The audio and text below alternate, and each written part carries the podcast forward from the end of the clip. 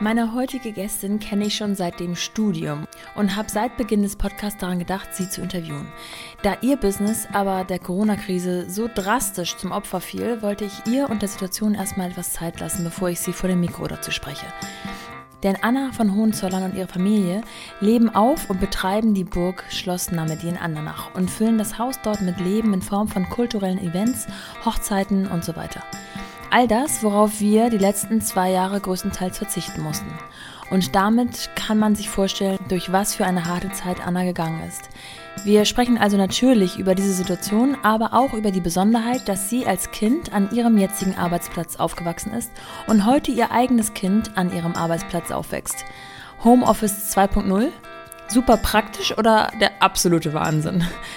Welche Vor- und Nachteile Anna an diesem Konzept sieht, das hören wir in diesem Gespräch. Viel Spaß mit The Mumpany und Anna von Hohenzollern.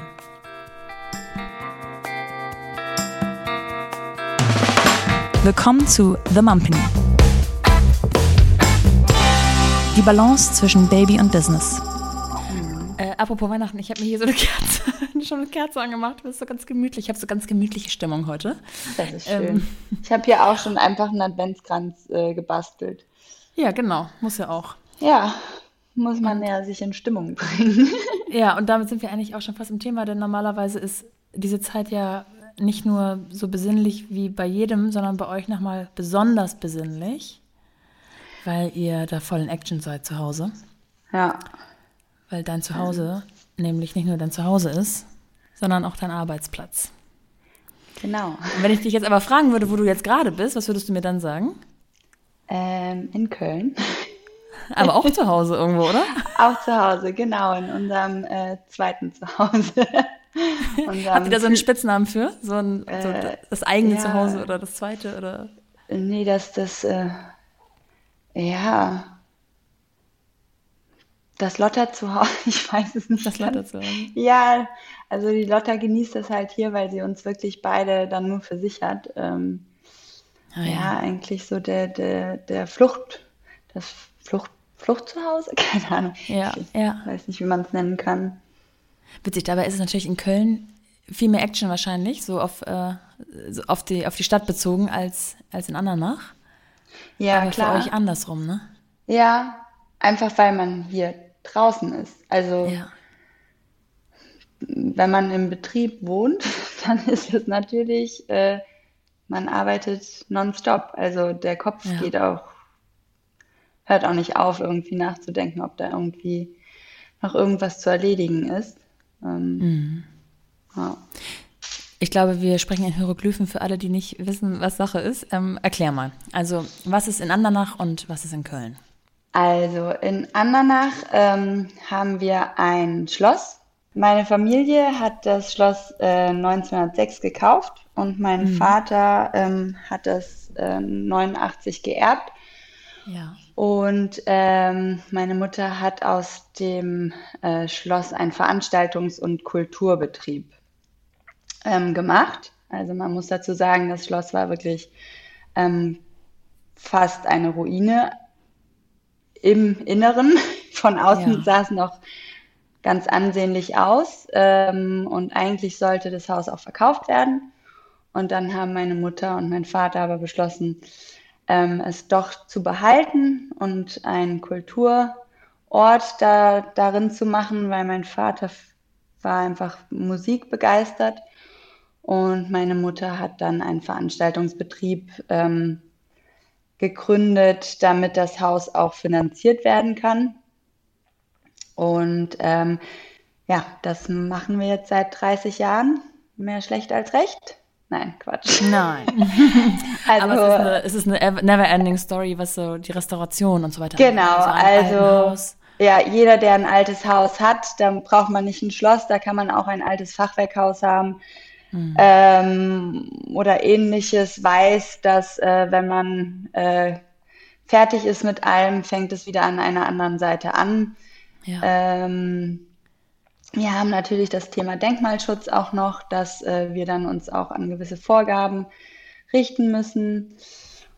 Und äh, dementsprechend ist das äh, schon äh, eine Riesenaufgabe, die man aber auch gerne macht, weil man damit einfach das, das Schloss erhält. Ähm, aber das Besondere ist eben, dass wir auch in dem Schloss wohnen.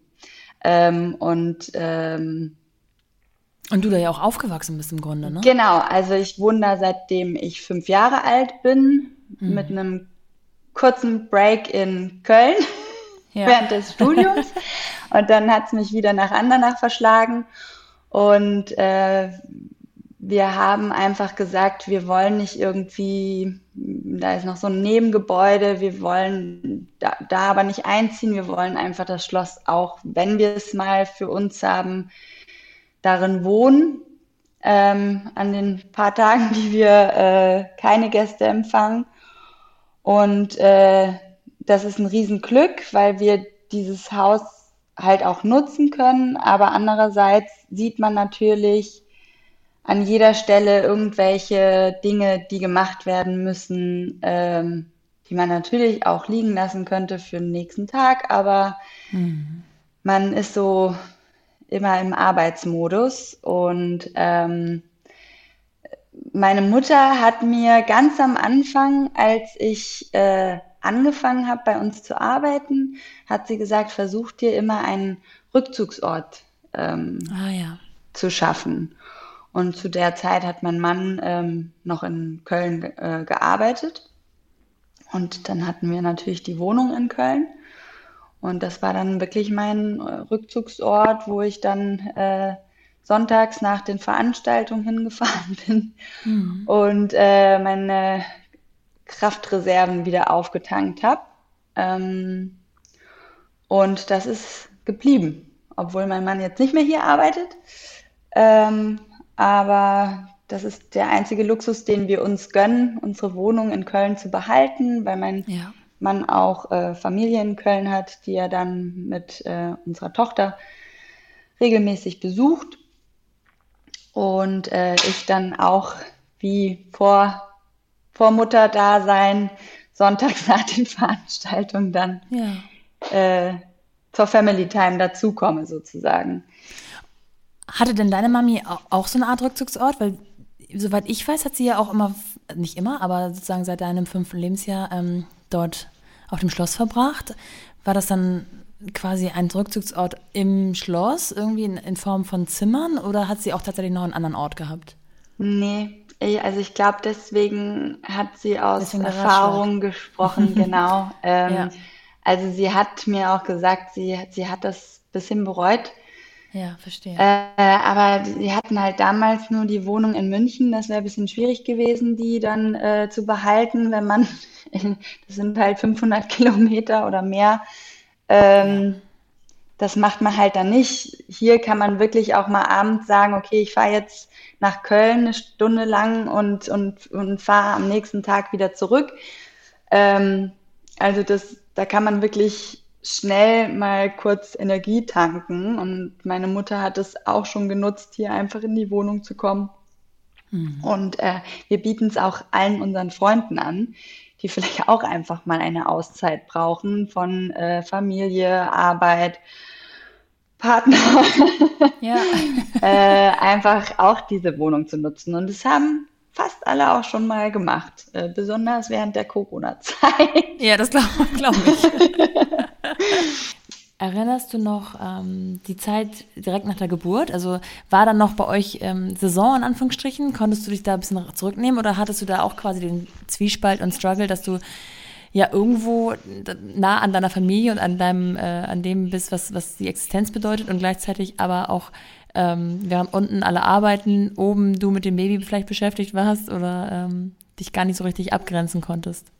Also ich habe das ja ganz schlau geplant. also so, ich dachte so, okay, äh, wäre gut, wenn das Kind außerhalb der Saison kommt. und äh, lustigerweise hat es ähm, auch wirklich so geklappt. Also ich war auch ein bisschen überfordert, weil es wirklich sofort geklappt hat und ich immer gehört habe, okay, das dauert irgendwie so mindestens ein halbes Jahr, äh, wenn man es probiert. Und ähm, dann kam sie auch drei Wochen zu früh. Also ich, ich war auch also ich, ich habe keinen Mutterschutz oder so gehabt. Also ich habe wirklich im Betrieb einfach weitergearbeitet und ähm, hab, konnte dann die letzte Hochzeit nicht mehr mitmachen, weil äh, die Kleine dann beschlossen hat, dass sie auf die Welt kommt. Ja. Und ähm, ich hatte einen Kaiserschnitt. Dadurch ist man ja am Anfang dann auch etwas gehandicapt.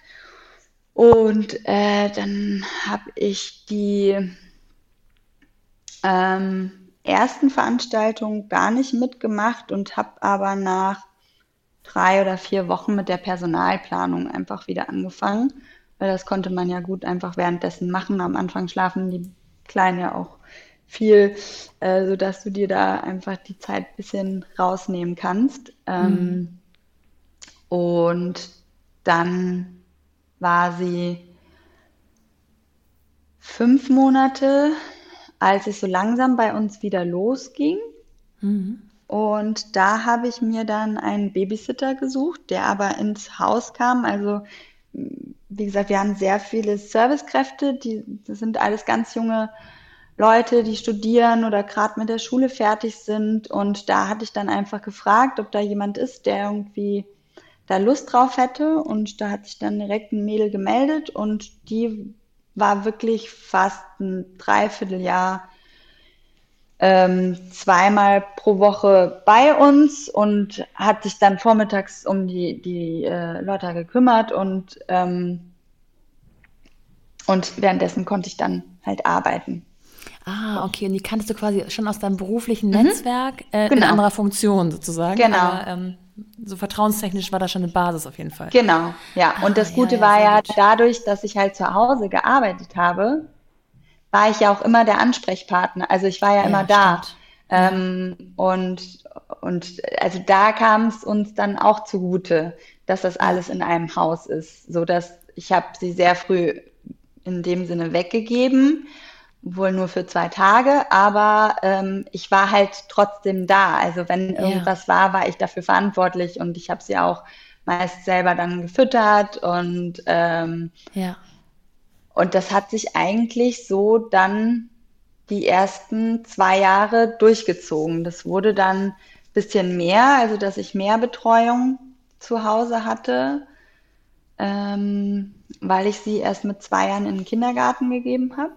Mhm. Und bis dahin habe ich eigentlich, äh, da hatte ich zwei Babysitter, die sich dann abgewechselt, äh, abgewechselt haben. Ja, das ist natürlich, ähm, so gesehen ist es organisatorisch Homeoffice at its best, ne? 2.0. Ja. Richtig gut, ja, wenn man die Möglichkeiten hat. Also das ist natürlich, ich sag mal, in einer ähm, Stadtwohnung nicht so ganz realisierbar. Genau. Wie dann wahrscheinlich bei euch ähm, in Andernach. Ja. Da also in Andernach hat das gut funktioniert, ja. Und ja. dadurch, dass man halt auch das Netzwerk hatte und ähm, ja. Ja. Wenn du ähm, jemand anderem einen guten Ratschlag geben wollen würdest, man bekommt ja viele gute Ratschläge, aber nicht alle sind gut. Ähm, oder anders gesagt, was hättest du gerne vorher gewusst, bevor du Mutter geworden bist? Uff. Hm. Meinst du, ob man dann was anders gemacht hätte? Ja, es ist, eine, ist wahrscheinlich am Endeffekt nicht. Man hört ja doch am Ende viel auch auf sein Bauchgefühl. Ja, ich glaube, man, ähm, also was man nicht machen sollte, ist vorher, äh, vorher irgendwie zu sagen, ja, ich will nicht so und so werden, wie wenn man andere Mütter oder so sieht, wo man dann sagt, nee, ich will nicht so eine Klucke werden oder ich weiß es nicht, ähm, weil, weil das Problem ist, du kannst dich ja selber gar nicht einschätzen, wie du mit Kind wirst. Mhm. Ähm, das macht ja auch viel mit irgendwelchen Erlebnissen, die du da mit dem Kind hast, äh, die dich vielleicht ängstlicher machen oder, ähm, oder alles läuft easy, dann kannst du natürlich auch einfach lockerer irgendwie an dieses ganze Mutterdasein ähm, rangehen. Äh, deswegen, das würde ich einfach, glaube ich, du sollst dich selber nicht unter Druck setzen, wie du als Mutter sein willst, weil du wirst einfach so, wie die Natur das einfach bestimmt als Mutter. Ja. Ich glaube, das ist ganz wichtig und äh, sich einfach nicht, äh, ja, nicht zu viel von der Außenwelt ähm, einreden lassen. Mhm. Also du musst dein Kind stillen, nein, du musst dein Kind nicht stillen. Ähm, dein Kind äh, muss mit drei Jahren schon trocken sein, nein, es muss nicht trocken sein. Also es gibt so viele Sachen und ich denke, jedes Kind nimmt das so, wie es für sich das braucht. Ähm, mhm. Und und du darfst dich als Mutter dann halt nicht stressen und irgendwie sagen, okay, das muss ich aber irgendwie alles durchdrücken. Also Thema ähm, trocken werden. Ich dachte auch, mein Kind muss mit drei Jahren trocken sein. Ich habe es versucht, es hat nicht geklappt. Es hat dann mit drei ja, Monaten, äh, drei Jahren und drei Monaten geklappt. Also ja, weil ich ihr dann einfach die Zeit gelassen habe. Und ähm, ich glaube, das ist einfach ganz wichtig, dass man da einfach auf sich hört und man wächst ja in diese Mutterrolle rein und irgendwann weiß man auch, was, was das Kind braucht. Und ähm, das kann ein Außenstehender kann das ja überhaupt nicht beurteilen. Ja. Also ich glaube, das ist einfach wichtig. Ja, unterschreibe ich zu 100 Prozent. Und auch, dass man nicht sich selber den Druck machen muss, dass man also dieses Hineinwachsen ist, glaube ich, auch ein ganz wichtiger Hinweis, ne? dass man wirklich mit den Aufgaben wächst und mit sich ja, weil, dann also ich war, war im ersten, ich, die erste Woche, das war bei mir eine reine Katastrophe. Ich war, ich war in so einem Baby Blues, also ich war mhm. komplett überfordert, weil sie halt auch drei Wochen zu früh kam. Ich hatte mich ja. mit dem Stillthema überhaupt nicht auseinandergesetzt, weil ich es eigentlich nicht machen wollte. Wurde dann aber im Krankenhaus natürlich dazu gedrängt. Ähm, und, und war generell einfach überfordert mit der Situation, weil ich einfach sehr gerne Sache planen und äh, das war halt ungeplant, dass sie so früh ja. kam. Ja. Und dementsprechend war ich für mich einfach nicht vorbereitet darauf. Und, ähm, und das kam aber dann mit der Zeit und ich habe dann auch für mich akzeptiert, okay, es ist okay, dass ich am Anfang überfordert war. Ähm, weil wenn man andere dann gesehen hat, die dann einfach nur in ihrem Glück gebadet haben, da habe ich gedacht, was ist denn bei mir falsch, dass ich äh, nicht so glücklich war, dass die Kleine jetzt da war. Aber es ging gar nicht um die Kleine an sich. Ich war glücklich, dass das Kind da war, aber ich war einfach noch nicht bereit, Mutter zu sein ja. und ja. musste da einfach erst mich einfinden. Mhm. Kann natürlich sein, dass es damit zusammenhängt, dass sie halt zu früh kam, weil drei Wochen, da das ist ja schon so noch dieses Endphase von Nestbau, ähm, was man dann so innerlich hat, denke ich mal. Also ja. ich kann es ja nicht beurteilen, es ist das einzige Kind, was ich habe. Ja. Aber wenn ich das bei anderen so sehe, weil da, da bist du ja dann auch so, dann gehst du in den Mutterschutz, da bist du ja dann so für dich und dann kannst du dich so richtig drauf einlassen. Und das hat bei mir halt gefehlt. Ja. Und ähm, ich bin aber jetzt Mutter durch und durch. Also es darf auch keiner irgendwie meiner Kleinen was Böses. Da bin ich halt wie eine Löwenmutter, ja. Und ja. Ähm, da merke ich einfach, okay, ich brauchte meine Zeit und ähm, ich muss auch sagen, ich finde, diese Zeit ist, sobald das Kind dir dann auch wirklich was wiedergibt, ähm, wird das nochmal viel intensiver. Mhm. Ähm, ja, auf einmal haben die tatsächlich so einen Charakter und ja. die Verbindung zueinander Ja, also wird irgendwie stärker. Ja. Da sind die, ja. die sind natürlich noch von dir abhängig, aber nicht so wie, wie, wie am Anfang, wo sie noch so klein und, und, und zerbrechlich sind. Und ähm, also ich habe da einfach gemerkt, dass die Beziehung von meiner Tochter und mir noch enger geworden ist. Ja. Und ähm, ja, aber ich glaube, das gibt es einfach auch, dass man so Babymama ist und Kleinkindmama, keine Ahnung. Ja, das höre ich auch oft, dass, äh, dass Menschen sagen, ja, mir liegt, lag die erste Zeit mehr oder mir lag die zweite Zeit oder die Ja, klar, Zeit die erste mehr. Zeit ist natürlich angenehm, weil die, da können die noch nicht so viel, äh, da, da sind sie halt wirklich von dir komplett abhängig, sei es mit dem Stillen oder äh, dass sie einfach nur rumliegen. Ähm, aber ich finde es einfach schön, auch wenn meine Tochter mir oft Widerworte gibt, aber diese Interaktion, die liebe ich einfach. Und ja. äh, einfach diese Entdeckungsfreude. Also du kriegst dann ja auch so, so was zurück, wenn, wenn die irgendwas Neues äh, können ja, oder entdecken ja. oder lernen. Und ähm, ja, also das ist eine ganz tolle, spannende Zeit. Ja, total. Ich werde auch nicht vergessen den ersten Tag, an dem meine Tochter mich zum ersten Mal von sich aus umarmt hat. Ja, ist doch ähm, toll, oder? Und das, ja, das war so, wow, okay, das war jetzt wirklich ein freiwilliger Move von ihr. Ja. Da war sie, also ist schon ein bisschen länger her natürlich. Oder wenn sie das erste Mal sagen, ich hab dich lieb.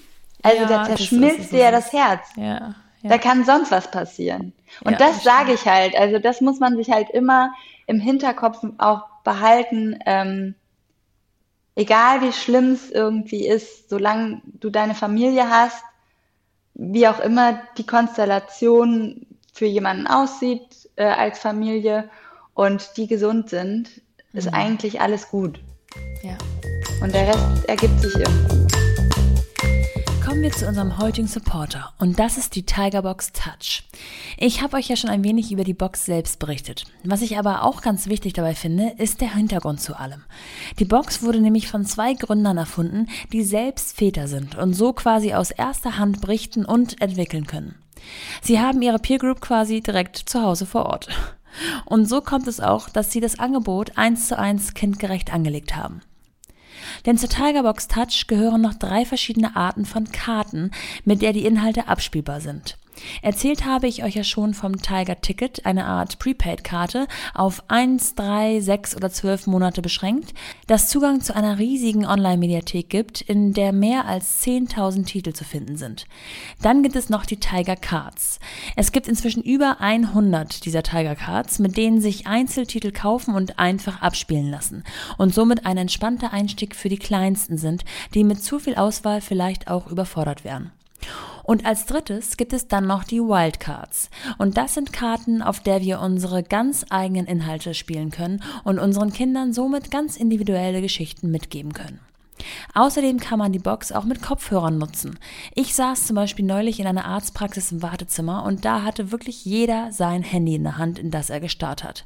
Außer diesem einen Kind, das ganz friedlich mit seiner Tigerbox im Arm und den Kopfhörern auf den Kopf da saß und mich anlächelte. Zu süß. Wenn ihr euch das vielfältige Angebot der Tigerbox Touch auch mal genauer ansehen wollt, dann schaut auf www.tigerbox-touch.de vorbei.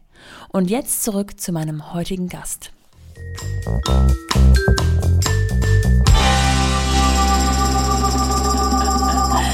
Ja, und vorhin habe ich ähm, gesagt, dass diese Zeit so besonders besinnlich ist, weil natürlich, also die, die ähm, Umgebung eines Schlosses, finde ich, die bringt schon so, so, so was Weihnachtliches mit sich. Dann weiß ich, dass sie immer das Schloss auch wahnsinnig schön schmückt, äh, einen riesigen Weihnachtsbaum hat. Ich habe tatsächlich auch so ungefähr zu dieser Jahreszeit ja überhaupt dann zu Hause damals kennengelernt und war natürlich beeindruckt, konnte mir gar nicht vorstellen, dass man da auch aufgewachsen ist, gelebt hat und theoretisch aber jederzeit ja auch ähm, Besucher durch den Vorgarten oder durch welchen Park auch immer rund um das Schloss stapfen können. Für dich ist das völlig normal. Du bist, du kennst es gar nicht anders. Die Tür ist gefühlt immer offen. Ich weiß gar nicht, ob man die abschließen kann. Man kann sie abschließen, aber wir machen es eher selten. genau, man kann also theoretisch jetzt mal unabhängig von ähm, jeglicher Pandemie bei euch einfach reinkommen und sich diese ganzen beeindruckenden alten Räumlichkeiten angucken, die ihr so liebevoll auch immer wieder ähm, ja, restauriert oder erneuert oder umgestaltet. Ähm, und Nee, das nicht. Also wir sind ah, schon ja. ein privates Haus ähm, und man äh, kann natürlich eine Führung mieten äh, oder zu einer unserer Kulturveranstaltungen kommen oder ein Fest, was natürlich am besten wäre. Und dann kann man das genießen, aber ähm, wir sind jetzt nicht ein Museum, wo man täglich irgendwie Öffnungszeiten hat, wo man sich dann alles anschauen kann. Ja, okay. ähm, das, das machen wir halt nicht. Das aber ist mein der Sonderposten Park. gewesen. Genau, genau das der Park Sonderposten. mein Sonderposten. ich durfte diese besondere Gastfreundschaft auch von deiner Mami, die immer alles sehr großzügig dann auch zeigt, weil sie unheimlich viel weiß, auch über diese, dieses Haus genau, einfach. das stimmt. Ähm, die dann gerne rumführt. Aber das, mm, was euch quasi eigentlich erhält und auch so finanziell ähm, absichert, sind eben diese Veranstaltungen. Die, wie ist eure Auslastung im Normalfall ähm, übers Jahr gesehen? Also sagen wir mal, vor Corona hatten ja. wir 180 Veranstaltungen in 2019. Wow. Ähm, dazu zählen natürlich Hochzeiten, die mhm. vorzugsweise im Sommer stattfinden und äh, Kulturveranstaltungen. Dann hatten wir eine australische Schifffahrtsgesellschaft, die ähm, immer zu Gala-Diners zu uns gekommen sind. Das waren allein schon 60 Veranstaltungen. Und ähm, ja, dann kleine Tage. Ja, das finde ich ehrlich gesagt am abgefahrensten, dass da wirklich die Australier nach Deutschland reisen, um äh, ja, das um ist, Rhein zu schippern. Ja, da, ja, aber die haben halt nicht diese Geschichte, gell? Also ich meine, Ja. du musst den, den Rhein einfach nur runterfahren und da, da wird dir unglaublich viel Geschichte geboten. Äh, und du bist auf dem Schiff und musst nichts einpacken und kommst einfach am nächsten Tag irgendwo anders an. Also noch bequemer geht's ja nicht. Ähm, und das war wirklich auch ein Segen für uns, weil ähm, das eigentlich so das erste Mal war, wo man so ruhiges Fahrwasser ähm, bekommen hat äh, in dem Schloss, ähm, weil die Kosten einfach äh, exorbitant hoch sind. Ja. Ähm, genau. Das darf man nämlich nicht vergessen. Man, man hört dann immer, ähm, naja, Anna von Hohenzollern, Schloss und denkt dann irgendwelche, hat, macht irgendwelche Rückschlüsse, die aber gar nicht zutreffen, Ja, weil eben dieser Unterhalt so äh, irrsinnig ist, ne? das kommt halt auch davon, dass ähm, die meisten Adligen, die irgendwie in den Medien gezeigt werden, ja, Ja. auch äh, protzen mit ihrem Geld etc., dass es aber da ganz viele gibt, die einfach ähm, ganz normal äh, ihre Brötchen verdienen und ähm, auch solche Häuser haben äh, und versuchen die irgendwie mit irgendwelchen ähm, ja, Ideen am, am Leben zu halten. Äh, das sehen halt die wenigsten. Meinst du, dass deine Eltern das damals schon ähm, irgendwie abschätzen konnten, was das Nee. so bedeutet? Ich weiß auch ehrlich gesagt nicht, ob sie es dann gemacht hätten. Ja. Ja. Also Und jetzt- ich würde jetzt so ein Haus nicht äh, nochmal, also ich würde den Weg von meinen Eltern, glaube ich, nicht auch so gehen. Ich Aber trotzdem bist du mit eingestiegen, ne? Du hättest ja auch sagen Ja. können, ich mache was ganz anderes. Ja, ähm, das stimmt. Ähm, ich wollte aber, dass das Haus einfach weiterlebt in der Familie. Ähm, es ist mein Zuhause. Es ist halt nicht einfach nur ein Betrieb. Ja. Und ähm, ich habe mich geehrt gefühlt, dass meine Mutter mir das zutraut, dass, ähm, dass ich das auch weiterführen kann. Die Schwierigkeiten, die danach, also die jetzt in den Zeiten kamen, wo ich mit eingestiegen bin, ähm, waren leider von einem ganz anderen Kaliber auch als äh, in der Zeit, wo meine Mutter und mein Vater das aufgebaut haben. Ja, und auch nicht absehbar in der Form. Ne? Genau. Wenn du jetzt vergleichst, wie du quasi ähm, im Schloss aufgewachsen bist und jetzt sozusagen deine eigene Tochter, ist das, gibt es da viele Parallelen oder hat sich da schon eine ganze Menge auch verändert? Leider hat sich viel verändert. Also ich hatte viel mehr Freiheiten. Das Haus war ja, wie gesagt, das war eine Ruine. Also da waren die ganzen Gästezimmer standen voll mit Möbeln. Der Spiegelsaal war bis oben hin mit Möbel voll und du konntest halt als Kind, du konntest, hattest überall Spielplätze. Ich habe Ja. mit meinen Freundinnen überall irgendwelche Höhlen gebaut. Also das war, das war ein Kinderparadies, muss man einfach wirklich sagen. Ähm, und meine Tochter hat leider das Problem, dass fast alle Räume jetzt äh, renoviert sind und äh, auch genutzt werden. Also sie hat immer noch, ähm, wenn wir keine Veranstaltung haben, kann sie da ja auch überall rumsausen. Aber in den ersten zwei Lebensjahren von ihr hatten wir halt wirklich fast jeden Tag oder jeden zweiten Tag eine Veranstaltung.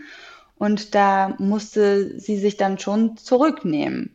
Und äh, da muss ich sagen, da war natürlich das Corona-Jahr letztes Jahr ähm, toll für sie, weil sie hat dann den Spiegelsaal immer ihre Turnhalle genannt und äh, ihre ganzen Spielsachen lagen da drin und äh, ja, also konnte Ja. das Hau Haus einfach so erleben, wie ich es erlebt habe. Ähm, aber sonst ist sie schon eingeschränkt, obwohl sie natürlich trotzdem viel mehr Platz und Möglichkeiten hat als andere Kinder. Ähm, aber nicht so wie, wie du es Wie ich damals.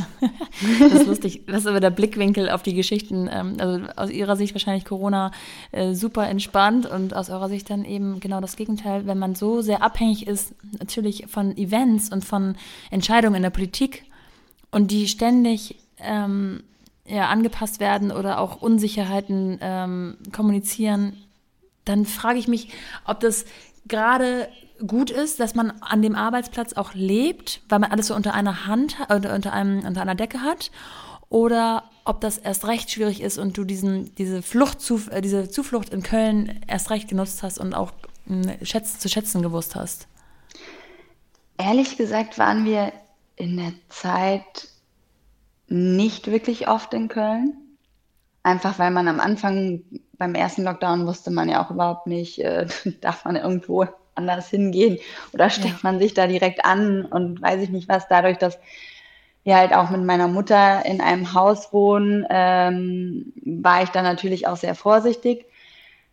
Und äh, ich hatte auch nicht so wirklich den Nerv auf, ähm, ich muss jetzt mal irgendwie raus, weil man natürlich einfach, man hat ja nicht nur Angst um seinen Betrieb, um seine Mitarbeiter, sondern einfach auch um sein Zuhause.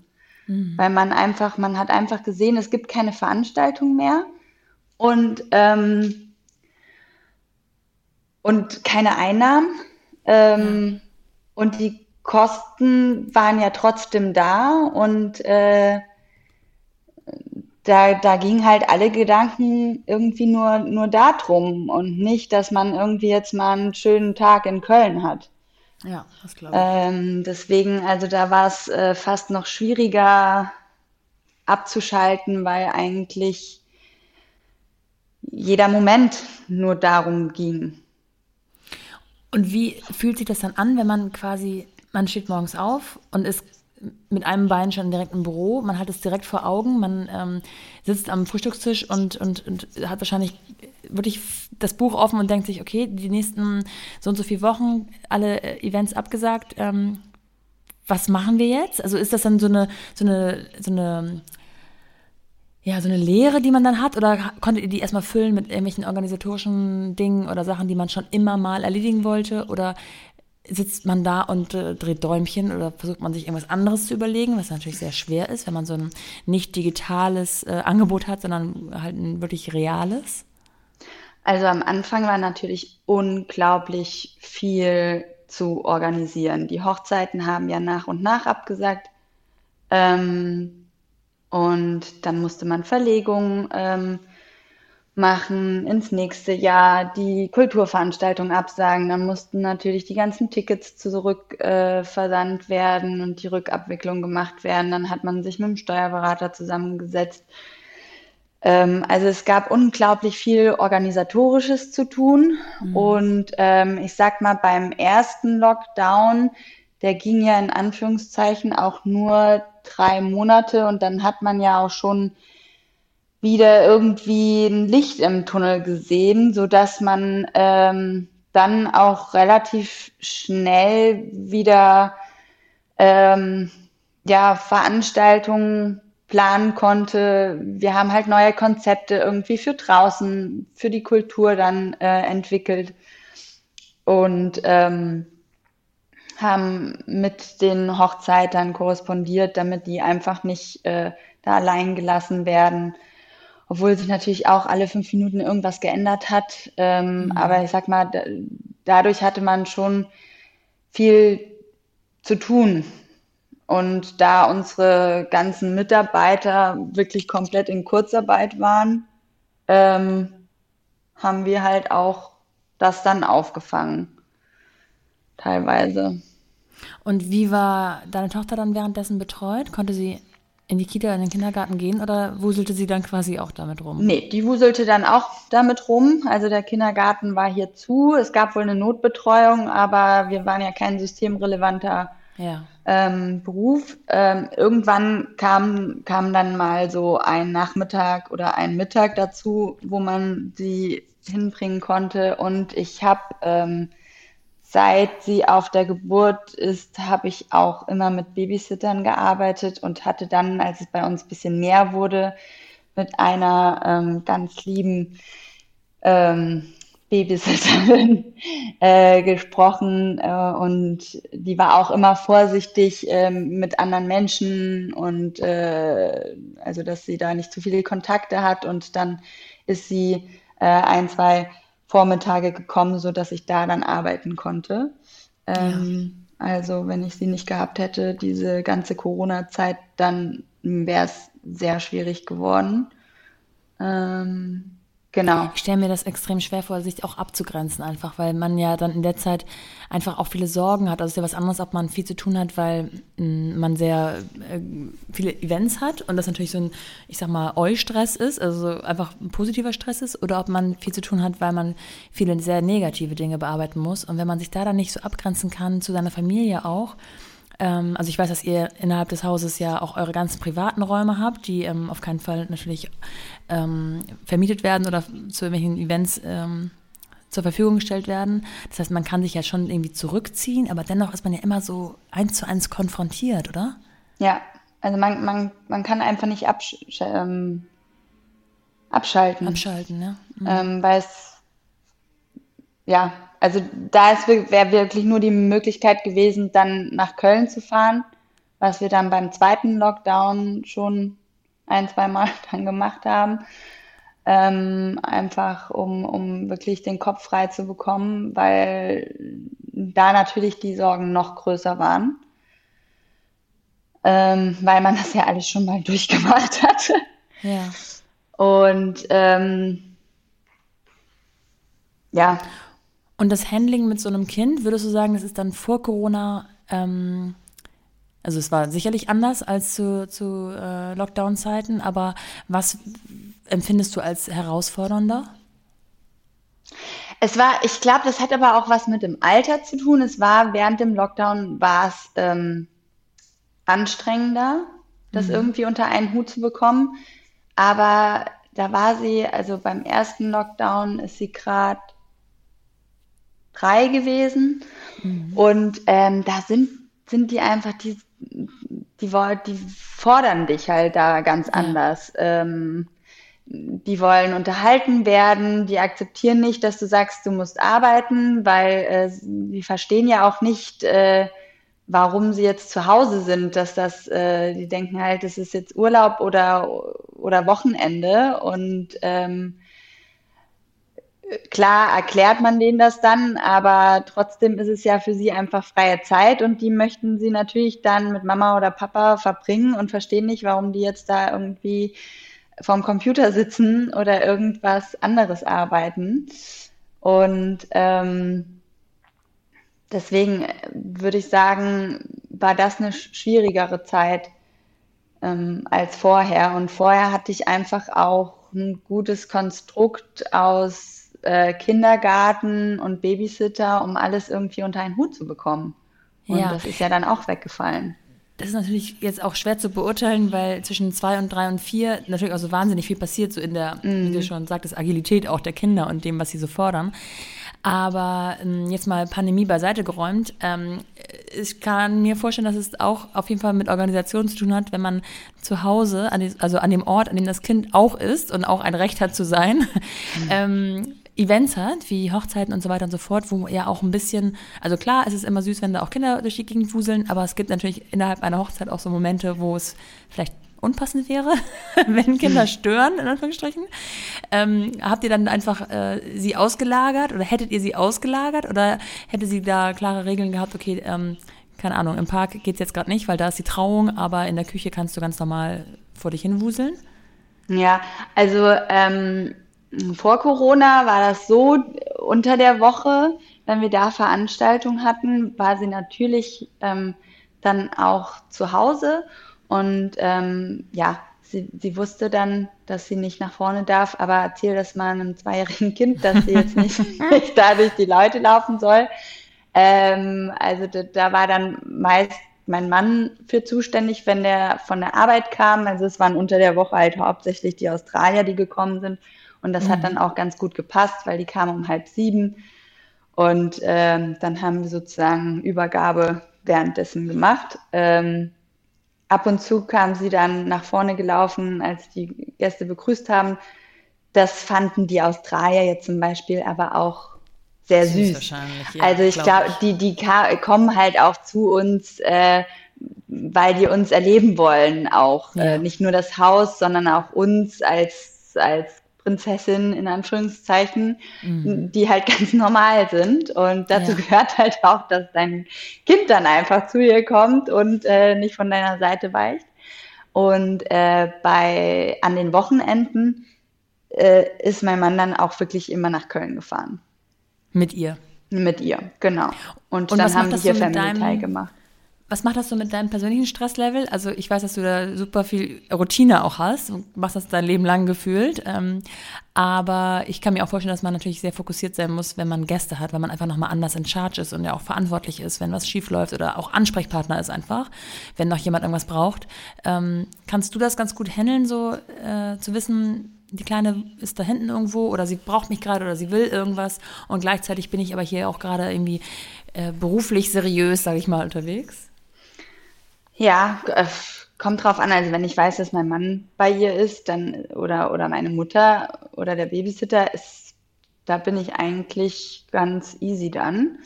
Ähm, schwierig wird's. Also wir hatten einmal eine Veranstaltung, da lag sie dann mit 40 Fieber oben im Bett. Das ist ah, über Nacht okay. gekommen.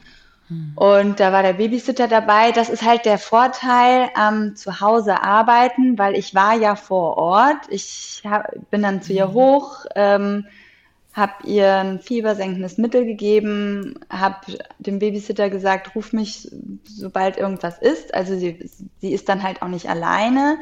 Ähm, und als dann die Veranstaltung vorbei war, bin ich direkt hoch und habe einfach unseren Mitarbeitern gesagt, okay, ihr müsst das jetzt alleine hier fertig machen. Mhm. Ähm, und dann, dann, dann geht das. Also ich habe hab auch wirklich tolle Leute, auf die ich mich verlassen kann, wenn irgendwas ist. Oder ich musste die Kleine auch manchmal ins Bett bringen, weil, äh, weil mein Mann nicht da war. Ähm, und dann habe ich auch gesagt, okay, ihr seid jetzt gerade in Charge und äh, ich bin für eine halbe Stunde oben. Und ja. wenn das ist, ruft ihr mich einfach. Also ich sag mal, da ist, ist natürlich, das erleichtert einem das Leben schon sehr, äh, wenn man diese Veranstaltung macht und im gleichen, ähm, im gleichen Haus auch wohnt, ja. weil man das halt dann ganz gut verbinden kann. Aber andererseits stresst es einen auch, wenn die Kleine total unausgeglichen ist und in der Küche sitzt und nur rumquengelt und du musst aber eigentlich vorne sitzen und dann mhm. machst du dir halt schon irgendwie Gedanken. Ähm, aber meistens versuchen wir das halt irgendwie zu trennen. Ja, das ist dann der Zwiespalt und wie immer auch die Vor- und Nachteile, glaube ich, ähm, die man dann auch teilweise auch erst wirklich sieht, wenn man dann drin steckt. Also ich könnte mir vorstellen, dass man von außen vielleicht schnell sagen könnte, oh, das ist ja super praktisch oder eben, oh Gott, nee, das wäre gar nichts für mich. Da ist ja auch jeder, jeder Mensch ähm, unterschiedlich. Mhm. Aber ähm, ja, es hat, hat wahrscheinlich wie immer Vor- und Nachteile. Wenn du es so dir komplett nochmal neu basteln würdest, also du hast schon gesagt, den Weg, die deine Eltern gegangen sind, würdest du so wahrscheinlich nicht nochmal gehen mit dem heutigen Wissen. Aber so ganz grundsätzlich, angenommen, es gäbe das alles nicht und du würdest ähm, dir einen, einen Beruf schustern, würdest du wieder etwas wählen, wo du alles vereinen kannst, Familie und ähm, Karriere unter einem Dach? Oder würdest du sagen, ah, nee, wenn ich es mir ganz neu basteln würde, würde ich es trennen? Puh, das ist schwer. ähm, also eigentlich finde ich das Konstrukt gar nicht so schlecht. Ähm, aber wahrscheinlich, weil ich es einfach auch nicht anders kenne, anders kenne ja. dass man es vereinen kann irgendwie. Äh, und ich glaube, auch wenn du es komplett getrennt hast, da hast du ja auch deine Vor- und Nachteile, gell? Also ich meine, es, es, es merken ja viele die Vorteile, also jetzt gerade äh, während der Corona-Zeit die Vorteile von Homeoffice, aber natürlich auch die Nachteile von Homeoffice. Das ist, im, ist ja ein bisschen so dann das Konstrukt, was genau, wir das, was auch andere haben. jetzt neu kennen, ist eigentlich genau, genau. das, was ihr schon immer gelebt habt. Ne? Und ich glaube, das Gesunde ist immer so ein Mittelding aus beidem. Mhm. Ja, ähm, stimmt, wenn man die Möglichkeit hat vor allem. Genau. Der Nachteil ist, äh, aber das ist, glaube ich, einfach ein Nachteil auch generell, die Digitalisierung, ähm, mhm. weil du einfach, ähm, du bist ja immer erreichbar, sprich, ich sitze abends auch auf dem, äh, auf dem Sofa und lese noch E-Mails. Äh, ja. Das hat man halt früher nicht gemacht. Äh, da hatte man einen Computer vor Ort und da hat man dann morgens die E-Mails gelesen. Es reicht ja eigentlich auch. Äh, ja. Aber dieses immer erreichbar sein ähm, und, und auch dieses, äh, ja, es ist ja auch so, dass, dass viele dann erwarten, dass du auch direkt zurückschreibst. Und, ah ja, ähm, also für dich ist das ein Nachteil im Sinne von, also auch so für, für das Mental, für die Mental Health quasi, mhm. dass man noch weniger es schafft abzuschalten wahrscheinlich. Ne? Ja, aber ich glaube, das ist einfach ein generelles Problem, gerade von unserer Generation. Ja, ja. Ähm, wenn wir uns mal unsere Eltern ansehen, die einfach wirklich um 6 Uhr meinetwegen nach Hause gekommen sind und dann war Feierabend. Ja. Und das äh, schaffen die wenigsten von uns, würde ich jetzt mal behaupten, und sind dadurch auch gestresster. Und es ja. wird halt auch gefordert. Und ähm, ja. Ja, es bedarf dann irgendwie besonders viel Disziplin vielleicht auch. Also so gesunde, gesunde Disziplin, sich zu sagen, okay, jetzt ist Schluss. Ja. Ich mache Feierabend. Eigentlich ähm, müsste man um 6 Uhr einfach das Handy ausmachen, äh, Computer mh, ausmachen mh. und sagen, so am nächsten Tag schaut man wieder drauf. Aber das ja. ist ja, also ich kenne es ja selber, ähm, man will ja trotzdem erreichbar sein für alle seine Freunde etc. Es kann ja auch irgendwas ja. passieren. Man hat irgendwie kein Festnetz mehr richtig und ja. Äh, ja. Das ist wahrscheinlich auch noch ein großer Unterschied zu dem, wie du es damals erlebt hast, weil ähm, genau, bei uns war also einfach dann du. Feierabend. Ja. Und wir hatten natürlich auch, meine Eltern hatten vielleicht 40, 50 Veranstaltungen im Jahr. Ah ja. Also ah, ja.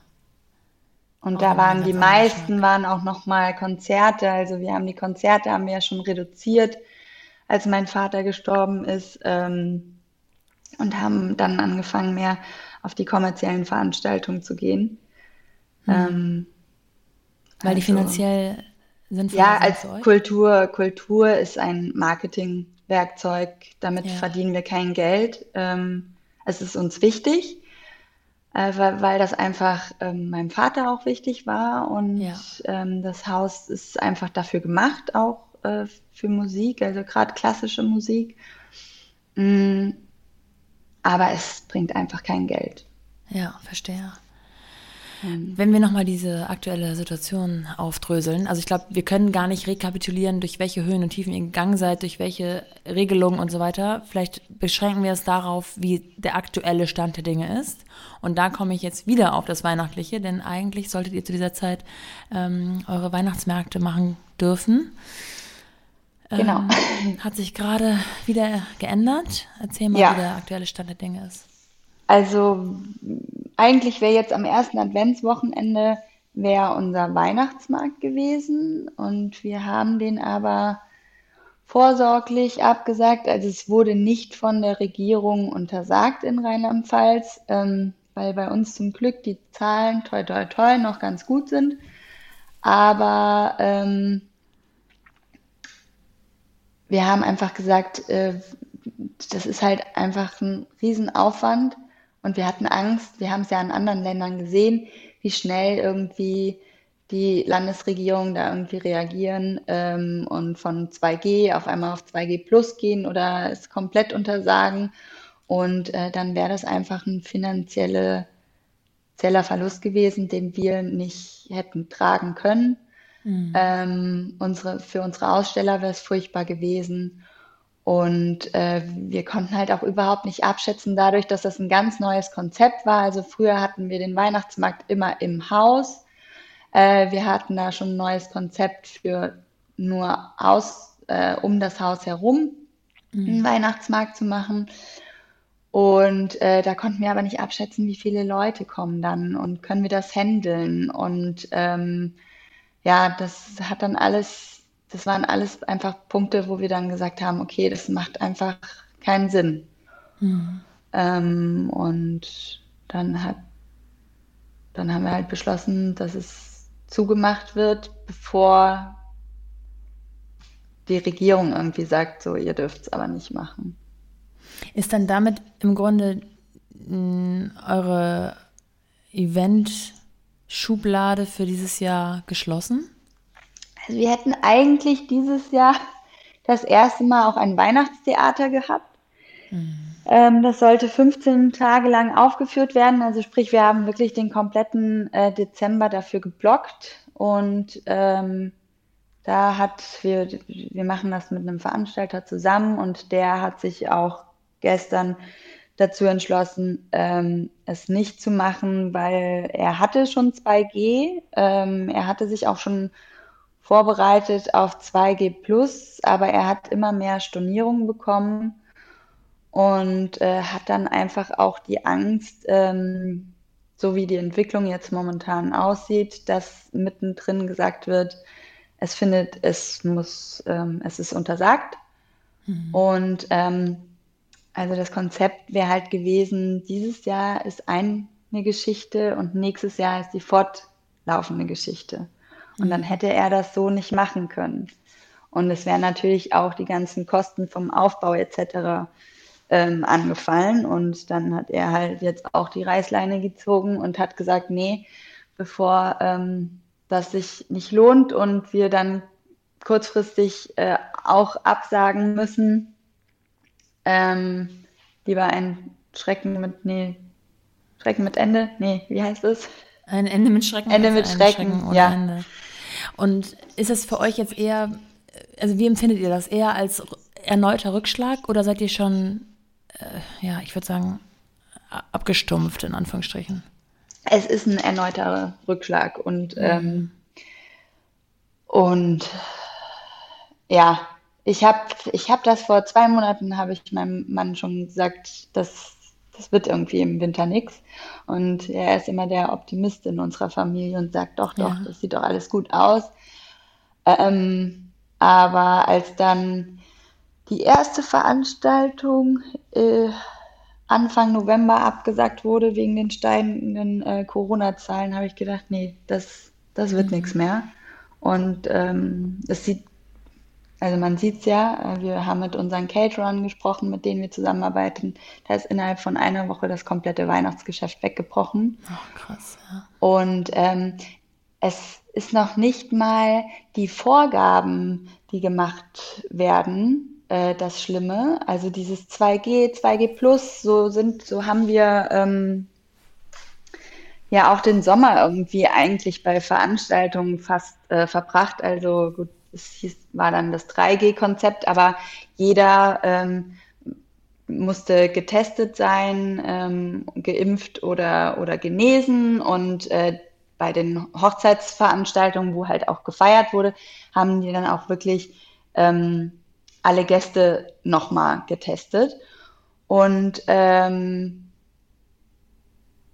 das Problem ist einfach, dass alle Gäste oder Kunden mittlerweile so verunsichert sind. Also mhm. ähm, und, und das, also ich weiß nicht, wir hatten dieses Wochenende, diese Woche ein Konzert und haben 20 Anrufe bekommen, ob das Konzert stattfinden darf oder nicht, weil man einfach da auch nicht mehr mhm. durchblickt, was die Politik einfach ähm, da veranstaltet. Ja, das heißt, dieser, dieser mh, mm, Aufwand hinter den Kulissen, der ist den macht man sich gar nicht bewusst, ne? Also das nee, den macht man sich auch nicht bewusst. Also wir haben auch, ähm, wir sind ja äh, ehrlich gesagt ein sehr frauenlastiges Team bei uns zu Hause ja. und äh, wir saßen dann irgendwann zusammen und haben gesagt, warum ist das alles so anstrengend momentan und sind wir das Arbeiten nicht mehr gewohnt? Und dann mhm. habe ich so überlegt und habe gesagt, nee, es ist einfach ein ganz anderes Arbeiten, weil irgendwie, wir sind jetzt bei der 28. Corona-Verordnung.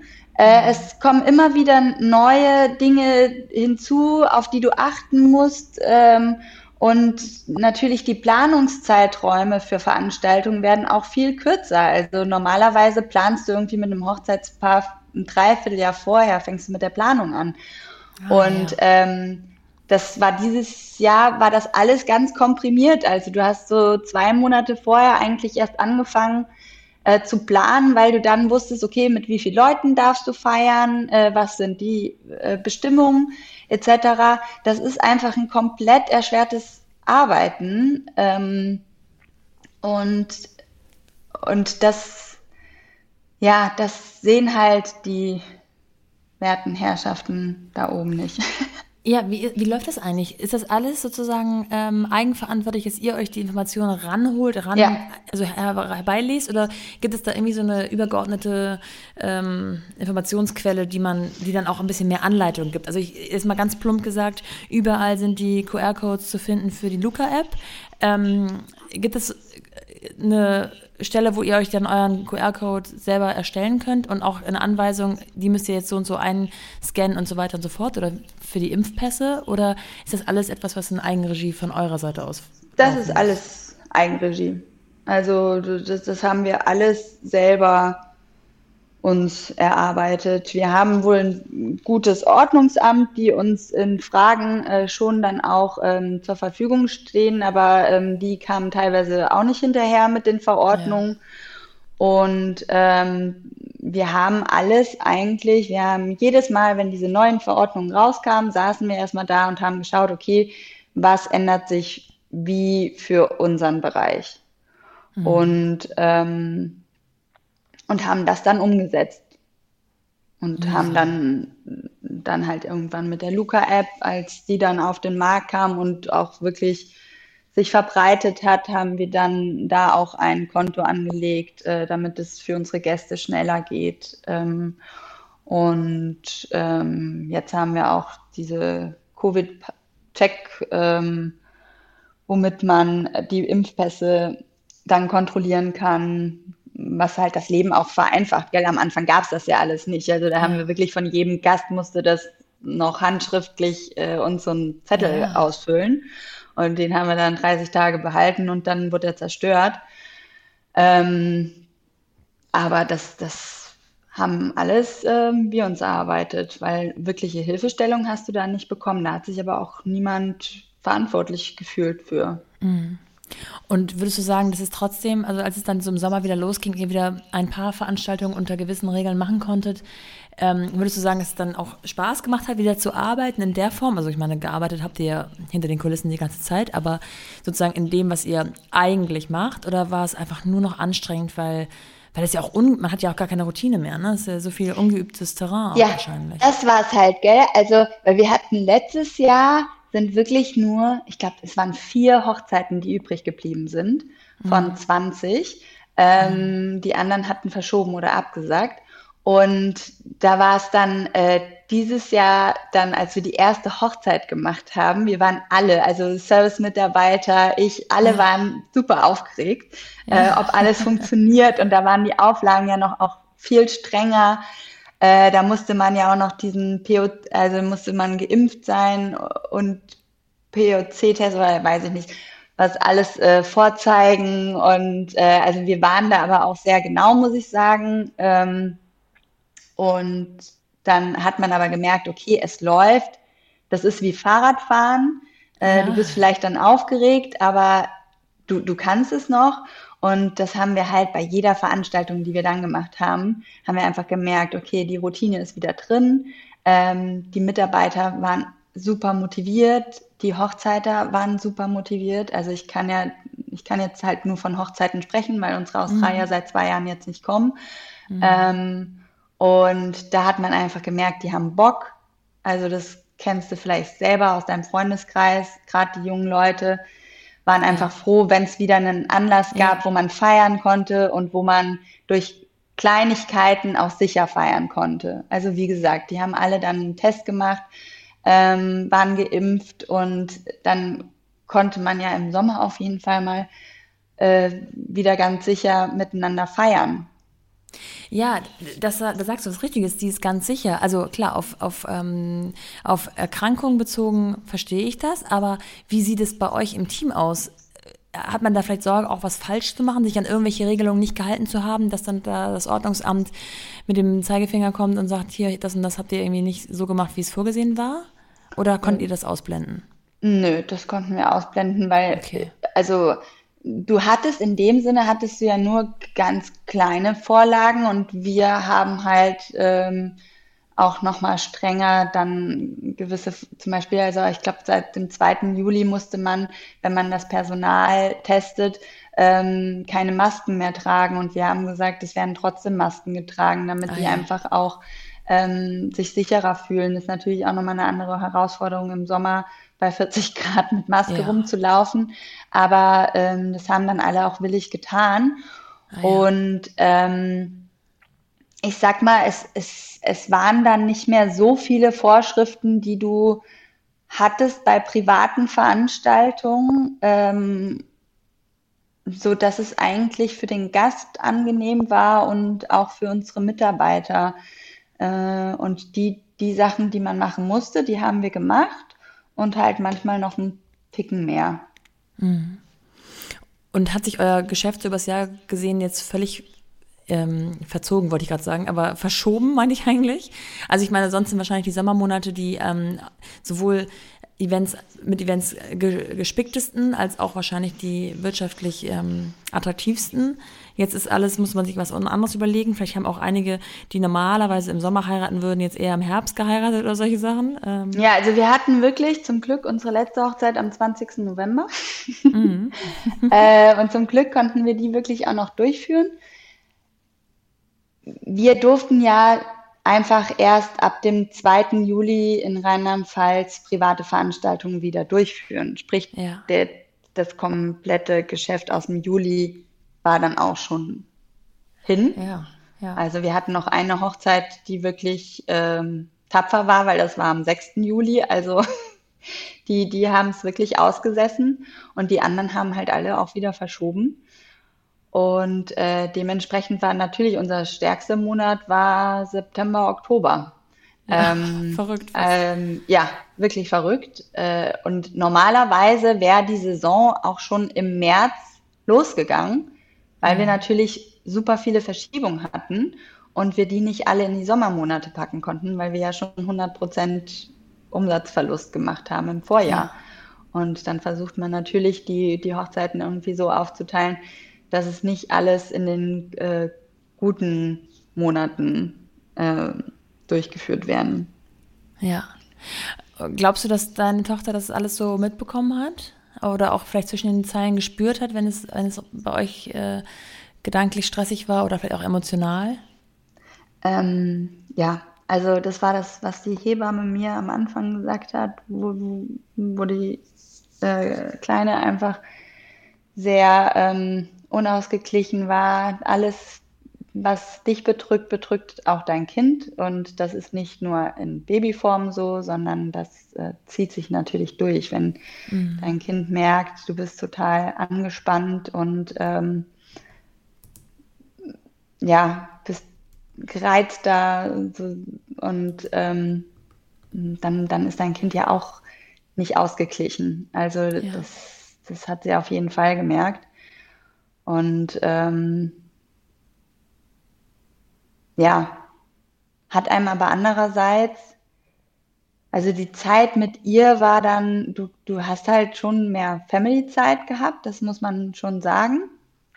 Ähm, und da hat sie dir einfach so viel gegeben. Und dann hast du gesagt, also du, du hast, hast wenigstens im Privaten hast du einfach Glück, diesen, dieses kleine Wesen zu haben. Mhm. Ähm, was, was so viel Glück bringt, auch natürlich unglaublich viel Stress äh, und Nerven. Aber ähm, ja, also es ist schon das zweite Mal, dass, dass, dass sie eigentlich unser Leben noch mehr bereichert hat. Einfach, ähm, ja. Du kennst ja jetzt quasi ähm, Arbeiten mit Kind unter dem gleichen Dach einmal in einer ganz normalen Welt, in Anführungsstrichen, vor Corona und dann Arbeiten mit Kind in einer ja, Corona geprägten Zeit. Ähm, und ich stelle es mir so vor, als ob sie dadurch, dass sie natürlich auch, ich meine, sie ist auch nicht mehr wahnsinnig klein, sie kriegt wahrscheinlich auch mit, dass alle Masken tragen, dass da irgendwas, im, äh, irgendwas anders ist als vorher. Aber manchmal haben Kinder, bringen Kinder ja auch mit ihrer ich sag mal, Na Naivität oder Lebensfreude dann einfach Lockerheit rein in Situationen, wo man dann auch mal denkt, ja, konnten wir auch mal gebrauchen jetzt hier, ähm, dass nicht alles nur ernst ist und schrecklich ist, sondern auch ja, mit so durch Kinderaugen das Ganze zu betrachten irgendwie. Ja, für Kinder ist es ja, das sind ja so banale Sachen. Also zum einen, als die Lotta das erste Mal wieder ähm, ein Kind sehen konnte, wie die mhm. sich da einfach gefreut hat. Ähm, oder wenn man rausgehen konnte und äh, Ball spielen kann und einfach, ja, Mami und Papi haben jetzt Zeit für mich. Ähm, das zeigt einen dann, dass das ja alles nicht so schlimm ist. Nur leider Gottes ist halt das Geld wirklich in unserer Gesellschaft schon sehr wichtig, damit du so ein Haus halten kannst. Und ja. das hat dann halt schon immer wieder alles überschattet, aber sie hat einfach auch gezeigt, dass, dass das nicht das Wichtigste ist. Also das Wichtigste ist einfach, dass alle gesund sind, muss man einfach mhm. sagen, dass man da einfach das Glück hat. Ähm, und das andere kriegt man schon irgendwie wieder hin. Also ähm, wir sitzen mhm. ja alle in einem Boot. Ja. Ähm, und und wenn es ganz hart kommt, dann müssen wir halt irgendwann den Schritt gehen und sagen, okay, bevor wir uns komplett kaputt machen, müssen wir uns halt von dem Haus trennen und neu anfangen, was ich hoffe, dass es nie vorkommt, aber du hast halt immer so eine Exit-Strategie noch, äh, wo ja. du sagst, mhm. okay, bevor deine Familie irgendwie kaputt geht und dich die Sorgen so auffressen, ähm, kannst du den Weg auch gehen. Mhm. Und äh, das ist, das ist, glaube ich, das animiert einen dann auch immer wieder zum Weitermachen, weil man ja sieht, okay, Worst Case ist halt dein Zuhause weg, aber dann ähm, fängst du woanders mit deiner gesunden Familie wieder an. Mhm. Mhm. Jetzt sag doch mal, hm, wo man euch findet und auch sich vielleicht das Schloss mal angucken kann, weil eben ähm, Du hast schon gesagt, also Hochzeiten spielen eine große Rolle, aber auch andere, ihr seid ja auch offen für alle anderen Arten von Events oder vielleicht Fotoshooting und so weiter und so fort. Ähm, wie findet man euch und ja, was muss man noch wissen sozusagen, um überhaupt euch an, anzufragen oder anzusprechen? Also, wir haben eine, ich finde, sehr gute Internetseite, wo man sich die ersten Eindrücke holen kann unter ähm, burg-namedi mit y.de. Schreibe ich dann nochmal ja. in die Show äh, Genau, auf Instagram sind wir natürlich auch vertre äh, vertreten, wo man dann auch ein bisschen so Dekorationen und, und vielleicht ein paar Eindrücke von Hochzeiten sieht. Mm, und dann, wenn man Interesse hat, kann man uns einfach eine E-Mail schreiben oder uns anrufen. Äh, wir sind wirklich offen für alles. Also wir haben während der Pandemie hatten wir ein Playboy-Shooting auch schon da. Ja, stimmt. Ähm, und ein Film wurde gedreht. Ähm, und also das ist alles eigentlich in den Räumen machbar. Schöne Veranstaltungen natürlich, auch wenn es kleine Tagungen sind äh, oder kleine Familienfeste. Man kann alles, alles bei uns machen. Und, Und wir sind im schönen Rheinland. Genau. genau. Bei Andernach. Äh, Andernach hat den höchsten ähm, Kaltwassergeysir der Welt. Also es lohnt sich eh in die Ecke mal zu kommen.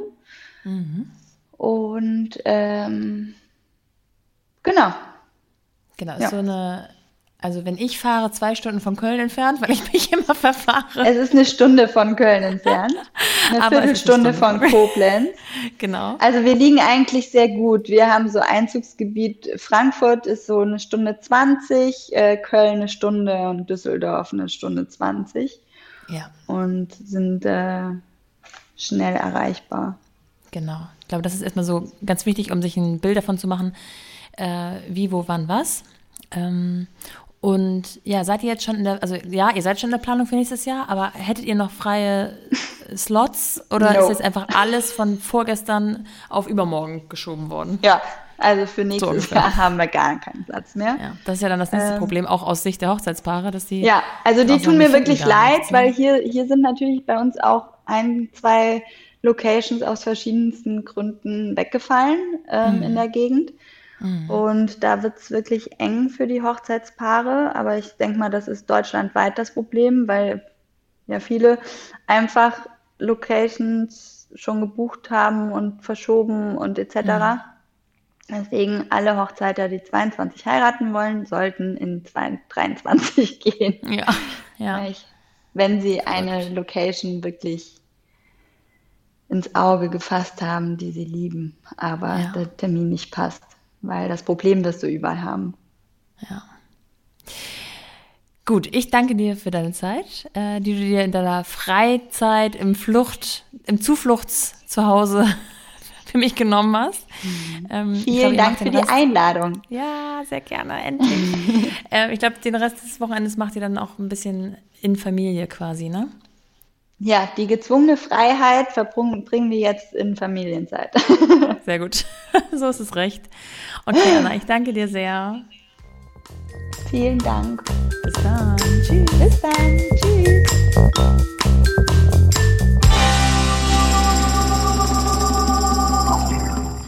Für alle heiratswilligen Paare, die noch nach einer Traumlocation suchen, und ich kann es selbst nur bestätigen, weil ich schon oft da war und sogar auch Annas Hochzeit selbst dort miterlebt habe, hier nochmal die genauen Daten und Fakten. Ihr findet Namedi unter www.burg-namedi.com oder eben auf Instagram oder Facebook. Wichtig ist, dass ihr Namedi mit Y hinten schreibt. Das Ganze ist im Rheinland, etwa eine gute Stunde von Köln entfernt und eineinhalb Stunden zu Frankfurt. Und ich kann euch versichern, dass man dort zwar in einem traumhaften Ambiente und voller Romantik ist, aber auch so richtig feiern kann. Also so richtig. So ganz ohne Hemmung und doppeltem Boden. Und wie gesagt, auch für alle anderen Arten von Veranstaltungen oder Fotoshootings, Werbeaufnahmen, Filmaufnahmen und so weiter lohnt es sich auf jeden Fall mal dort vorbeizuschauen. Ich hoffe, dass bald alles dieser Art wieder uneingeschränkt möglich sein wird, aber warten wir mal ab.